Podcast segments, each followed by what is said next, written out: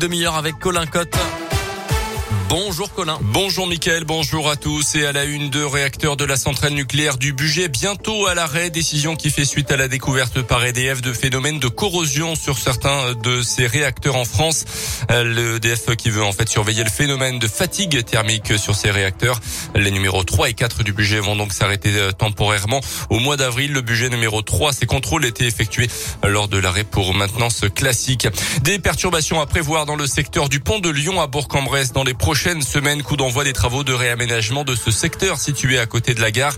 Ça sera en début de semaine prochaine. Le chantier devrait s'étaler jusqu'à l'été 2023. La municipalité burgienne souhaite réaménager cette entrée sud de la ville empruntée par près de 12 000 véhicules chaque jour avec en point d'orgue la création d'un grand rond-point.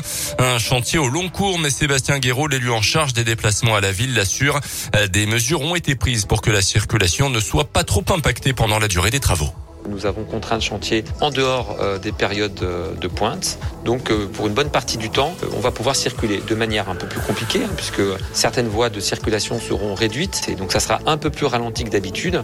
Nous avons également prévu potentiellement des travaux de nuit à un certain moment. La seule véritable contrainte de circulation, c'est lorsqu'il va falloir travailler sur les réseaux d'eau sur le pont de Lyon. Là, on sera obligé de faire une circulation alternée sur le pont de Lyon, mais nous avons privilégié pour ces travaux impactants les congés scolaires voilà, on a contraint au maximum euh, le planning du chantier de manière à ce qu'il soit le moins pénible possible à vivre. Et le coût des travaux pour la ville de Bourg-en-Bresse est estimé à 5 millions d'euros.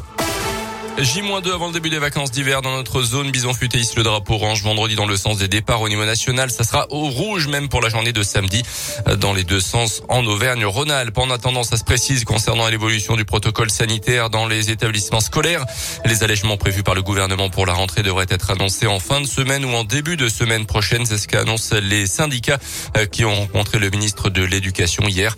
Ces changements pourraient intervenir soit au retour des vacances de chaque zone, soit en attendant le retour de la zone C c'est-à-dire le 7 mars.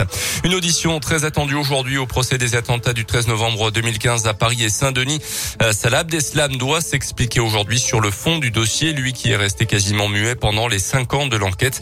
Euh, pour ce premier interrogatoire prévu sur deux jours, l'unique survivant des commandos terroristes qui avait fait 130 morts sera interrogé euh, sur la période précédant les attentats. Notez que sa mère, sa sœur et son ex-fiancé doivent également être entendus, mais leur venue à la barre ou en visio reste pour l'instant incertaine. Il y a urgence à donner dès maintenant. Message d'alerte lancé hier par l'établissement français du sang. Les réserves sont de 70 000 poches de sang en France en ce moment quand il en faudrait au moins 100 000. Pour la première fois de son histoire, le FS a donc émis hier un bulletin d'urgence vital. Le stock de produits sanguins est en dessous du seuil de sécurité dans notre pays et cela depuis plusieurs jours.